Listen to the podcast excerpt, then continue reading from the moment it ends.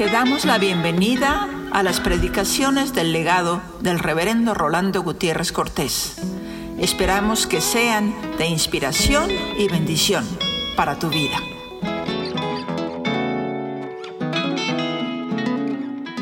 Bendito sea el nombre de Dios en cada corazón nuestro. Y cuando digo bendito sea el nombre de Dios en cada corazón nuestro, es porque el anhelo de nuestro corazón es que haya en lo íntimo el anhelo de que su nombre sea glorificado porque le podemos obedecer. Obedecerle es oír su voz, acatarla y en estos cuerpos de carne corruptible permitir que Él sea glorificado. Que Él lo sea a niveles personales, amén. Que Él lo sea a niveles familiares, amén. Pero que Él lo sea a nivel de un cuerpo como un coro, también amén. Con una epifanía, con una ofrenda, como los magos llevaron a Jesús su ofrenda, nosotros traer una ofrenda también ahora porque a eso es lo que se llama epifanía, ese tipo de ofrenda que se dio. Y al decir, bendito sea Dios, bendito sea Dios, entre nosotros, es porque lo sé en nuestros corazones, en nuestras familias y en cada uno de nuestros cultos, ministerios que representamos en nuestra iglesia.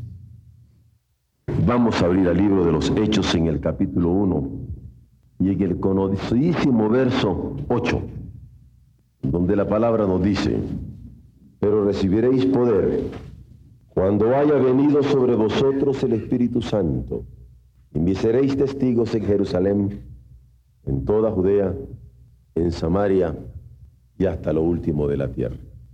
Quisiera que, quedara grabado en nuestro corazón por lo menos tres términos fundamentales de parte del el Señor para los suyos. Recibiréis poder y que en lo hondo de nuestro corazón tengamos la capacidad de aceptar su palabra como palabra eterna que nos ha prometido poder. Particularmente en los momentos en que nos encontramos de debilidad, de incapacidad, de impotencia, para que sea palabra de parte de Dios para nosotros, y creyéndola podamos salir victoriosos y recibiréis poder. Pero luego quisiera que quedara también marcado en nuestro corazón. Esta palabra de nuestro Señor no es para que nosotros tengamos una simple victoria sobre nuestra propia debilidad, un simple triunfo sobre nuestra propia impotencia, o una alegría legítima, porque al fin nuestra incapacidad ha sido superada por Él. Porque eso quedaría en un elemento eminentemente egoísta. Y tal pareciera que tan solo estamos esperando el poder del cielo, de Dios nuestro Padre, prometido por Jesucristo el Hijo y otorgado en la presencia augusta, bella, soberana del Espíritu Santo, sin percatarnos que esta palabra recibiréis poder tenía un concretísimo objetivo. Me seréis testigos. Porque es lo que él les dijo, sin ninguna mezcla de engaño. Recibiréis poder y me seréis testigos. Y cuando nosotros hayamos recibido de parte de Dios su palabra en gracia, como con dedicatoria personal, para superar lo que hasta ahora no hemos podido superar, sepamos que el poder de Dios tiene el propósito definido de un me seréis testigos. Y qué mayor anhelo de nuestro corazón que al salir de esta noche podamos salir dispuestos a expresar el poder del Espíritu Santo siendo testigos de Él con toda fidelidad, cumpliendo de esta manera su voluntad. Me seréis testigos en Jerusalén, en toda Judea, en Samaria y hasta lo último de la tierra. En México, Distrito Federal, en toda la República Mexicana, en Samaria, es equivalente al nombre de cualquier país que nosotros pudiéramos tener como país adverso a los intereses de nuestro propio país. Samaria. Pero no solamente eso, hasta lo último de la tierra. Al local donde vivimos, donde nos movemos y somos, al local que hasta ahora hemos tenido como adversario, como campo de misión, no de ilusión, más aún, hasta lo último de la tierra. Y quisiera yo que esta palabra la consideráramos en tres términos que quisiera que se tornaran inolvidables. Impresión, expresión y expansión. Porque la recepción del poder imprime en nosotros la gracia de Dios. Y si la impresión de Dios es de tal índole, de tal categoría, de tal envergadura en nuestra vida, que sea capaz de cambiar hasta el gesto de nuestro rostro y el rumbo de nuestra vida, esa impresión personal y espiritual la podamos tener como una marca de seguidores que la recibimos con gozo, con el propósito de servirle. Pero no lo entendamos mal.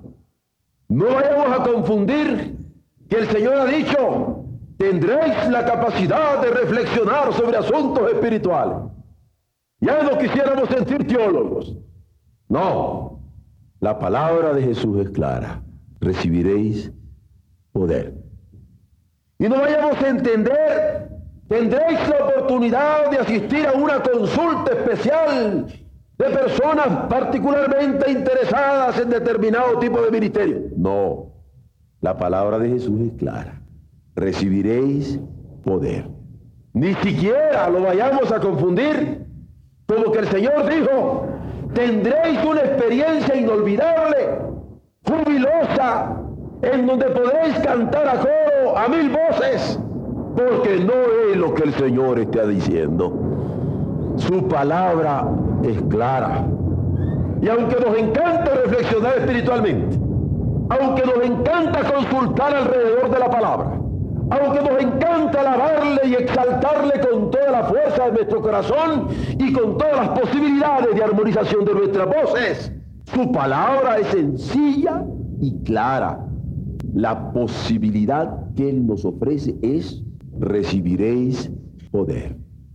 Perdone, ni siquiera parece esto como un distintivo denominacional, que porque somos muy bautistas, ya no digamos como un distintivo muy de iglesia, es que Oreb es una iglesia viva. No, olvidémonos de eso. La palabra del Señor es, recibiréis poder. Porque es con ese poder que nuestras vidas serán enriquecidas. Es con ese poder en donde toda nuestra iglesia, cada uno de nosotros como miembros de esta congregación adorante, podrá sentir el impacto de su gracia como una experiencia personal insustituible. Y que se la quisiéramos contar a otros como que tuvieran que medir para poderla vivir. Porque este poder del que habla Jesús es el que nos permitirá tener su armadura el que nos permitirá obligadamente a dar frutos de su Espíritu Santo, amor, gozo, paz, tolerancia, benignidad, bondad, fe, templanza y mansedumbre. Este poder es el que nos va a poder infundir el coraje que hasta ahora hemos tenido para poder afectar en todas las áreas en que nosotros nos movemos como redimidos por la sangre del Cordero derramada en el Calvario, en nuestro bien. Por eso no quiero que olvidemos esta. Esta noche, porque la palabra ha encontrado desde nuestros corazones y abierto de par en par hemos entendido que lo que necesitábamos de Él era lo que nos prometió. Recibiréis poder. Y por muy bellas que sean las otras cosas que quisiéramos tener, lo insubstituible del poder de su espíritu.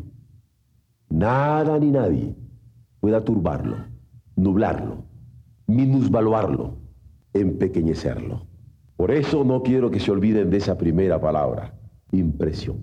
Si la impresión del poder del Espíritu Santo en nuestras vidas marca en esta noche nuestra existencia, glorificado sea su nombre en nuestros cuerpos, al asumir con coraje el ministerio que él ponga para cumplir en este año de 1985.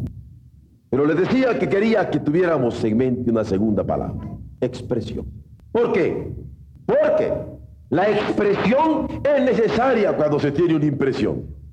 Porque una impresión sin expresión puede convertirse en una depresión. Necesitamos expresar lo que hemos visto y oído, lo que han palpado en nuestras manos, tocante al verbo de vida, tocante al poder del Espíritu que el Señor nos está ofreciendo. Y es bueno que al recordar la expresión, tengamos presente en nuestras mentes y corazones que la expresión de la cual se habla en los hechos de los apóstoles no es una expresión secreta que se quedó en simple murmullo entre unos cuantos hermanos. Hubo manifestaciones, hubo ruido de tal modo que creyeron los que estaban de tal manera que muchos de los que los rodeaban pensaron, están llenos de monstruos, están borrachos. Y hubo Pedro de defender diciendo, pero que va, si son las nueve de la mañana, ¿qué están creyendo ustedes? Lo que pasa es que el Espíritu ha impreso de tal manera en nuestros corazones lo que se había ofrecido a través del profeta Joel. Y ahora nueva visión y nueva misión hay en cada uno de nosotros. Y vean ustedes que aquella expresión ni fue secreta, ni los separó, ni los ensoberbeció a cada uno por su lado, sino que pudieron compartir frutos espirituales. Y al compartir, evangelizaban y servían y sanaban y sufrían juntos. Qué hermoso cuando el poder del Espíritu nos une, nos junta y podemos dar un testimonio común, como un haz de fe. Pero esa impresión tiene que expresarse y expresarse en ese servicio que sacude nuestras mentes, nuestras imaginaciones, nuestros pechos, nuestras voces, nuestras emociones, estimulando los efectos de tal manera que nuestros órganos vocales, pero más aún nuestras vidas, se conmueven y comenzamos a hacer lo que llamaba el apóstol como cartas, leídas de todos los hombres, llevando en nuestro cuerpo por todas partes las marcas de Jesús mientras andamos por la calle. La palabra es clara. Recibiréis poder y me seréis testigos. Pero lo último, la tercera expresión que en este conocidísimo pasaje se nos presenta es que la expansión viene.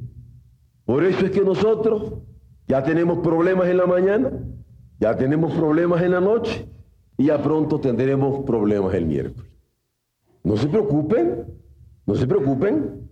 Quitémonos de la cabeza esta manera de andar pensando. ¿Y qué vamos a hacer? Quitemos paredes. Hagamos más grande el templo. ¿Ustedes creen que si Pedro se hubiera puesto a pensar eso, predica? No, hombre, no predico porque si no me van a obligar a hacer un templo. Tres mil creyeron, los bautizó para afuera, vámonos. O en alguna parte de la Biblia ustedes saben que Pedro se andaba preocupando por andar eh, edificando para los tres mil que creyeron. No parece. Cuando se recibe poder para ser testigos, la expansión, la expansión continúa como parte naturalísima de la expresión en Jerusalén y en Judea y en Samaria y hasta lo último de la tierra yendo, donde hay invitados pero también no eran invitados. Donde eran bien recibidos, pero también donde no eran bien recibidos. Donde les daban de comer, pero también donde los perseguían y sufrían tribulaciones. Cada día vivían, cada día morían. Porque ser cristianos era para ellos compartir su fe, diciendo lo que habían oído, ganando como habían sido ganados, hallando como habían sido encontrados. probablemente aquí está el problema actual, ¿eh? porque nosotros queremos el privilegio de haber sido encontrados por el Señor, desesperados, angustiados, indignos, y sentirnos felices porque el Señor nos perdonó y nos dio de su gracia. Pero a la hora que nosotros tenemos que extender nuestra mano, que perdonar, que reconciliarnos, que restaurar, que dar el paso, el paso, ya no digo la vida como Cristo la dio, a esa hora viene el problema. Pero es lo que tenemos que superar. Por eso hemos de tener el corazón abierto para recibir poder y ser testigos y expandirnos a punta de amor, a punta de testimonio, a punta de perdón, expandirnos sin miedo, sirviendo porque hemos sido salvados como iglesia como iglesia que la componemos todos, yendo por todo el mundo. Porque qué triste hubiera sido si los judíos hubieran dicho, no, pues vamos a predicarle a los judíos. ¿Cómo se dio el caso de Pedro, se acuerdan? De que el primer concilio de la iglesia. Pero qué lindo que hubo iglesias como Antioquía o del concilio de Jerusalén. Hubo nuevas dimensiones percatándose que no se trataba solamente para los compatriotas, sino para los gentiles y para todos los que necesitaban de la gracia de Dios. De manera que su experiencia era expresada y se expandían por doquier. La pregunta es muy sencilla. Hemos recibido este poder que el Señor menciona. Recibiréis poder. Y la implicación de la pregunta, mucho más sencilla. Estamos siendo testigos de ese poder. Porque yo sé que yo no puedo perdonar, pero el Señor puede en mí. Que yo no puedo ser el testigo fiel, pero el Señor puede en mí. Lo estamos expresando. Y la pregunta sería, ¿nos estamos expandiendo? Ah, yo sé que muchos pueden decir sí, yo he recibido ese poder. Y muchos pueden decir sí, yo estoy siendo testigo, porque yo lo veo, yo lo palpo, yo soy testigo. Y muchos pueden decir sí. Estamos extendiendo nuestras tiendas. Gloria a Dios por ello. Pero ¿cuántos todavía no han recibido ese poder en su corazón para ser testigos del amor de Dios? A pesar de. ¿Cuántos todavía no han recibido ese poder para ser testigos del amor de Dios? Para amar al enemigo, para alcanzar al samaritano, para evangelizar al gentil y lo que eso implica. Porque si hay algunos entre nosotros que todavía no han recibido esa impresión, nuestra oración es que la reciban en esta hora. En este culto lleno de alegría y de gratitud de parte de nuestros corazones, rendido a nuestro Dios por la vida, la esperanza y las bendiciones con que Él nos ha querido regalar. Eso oramos, pero que esa impresión se exprese y que esa expresión se expanda. No tengamos miedo del poder del Espíritu. No tengamos miedo de que se exprese su impresión. Mucho menos nos preocupemos por la expansión que vendrá. Porque vendrá. Para eso estamos trabajando. Pero el Dios que hizo los cielos y la tierra no puede ser contenido en las paredes de nuestra imaginación limitada.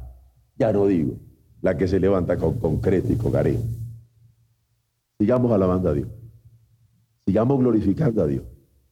No digo en estos momentos, sino en la fidelidad de cada uno de nuestros ministerios, en la fidelidad de cada una de nuestras relaciones, en la fidelidad del llamamiento con que hemos sido llamados. Sigamos expresando la impresión de su poder y expandiendo, dando de gracia lo que de gracia hemos recibido. Gloria sea a nuestro Dios y glorificada sea su santísima voluntad en estos cuerpos de carne. Limitadísima carne, pero que Él, a pesar de todas las limitaciones y debilidades, quiere usar para que juntos, perdonándonos y amándonos entrañablemente, seamos sus testigos. Aleluya.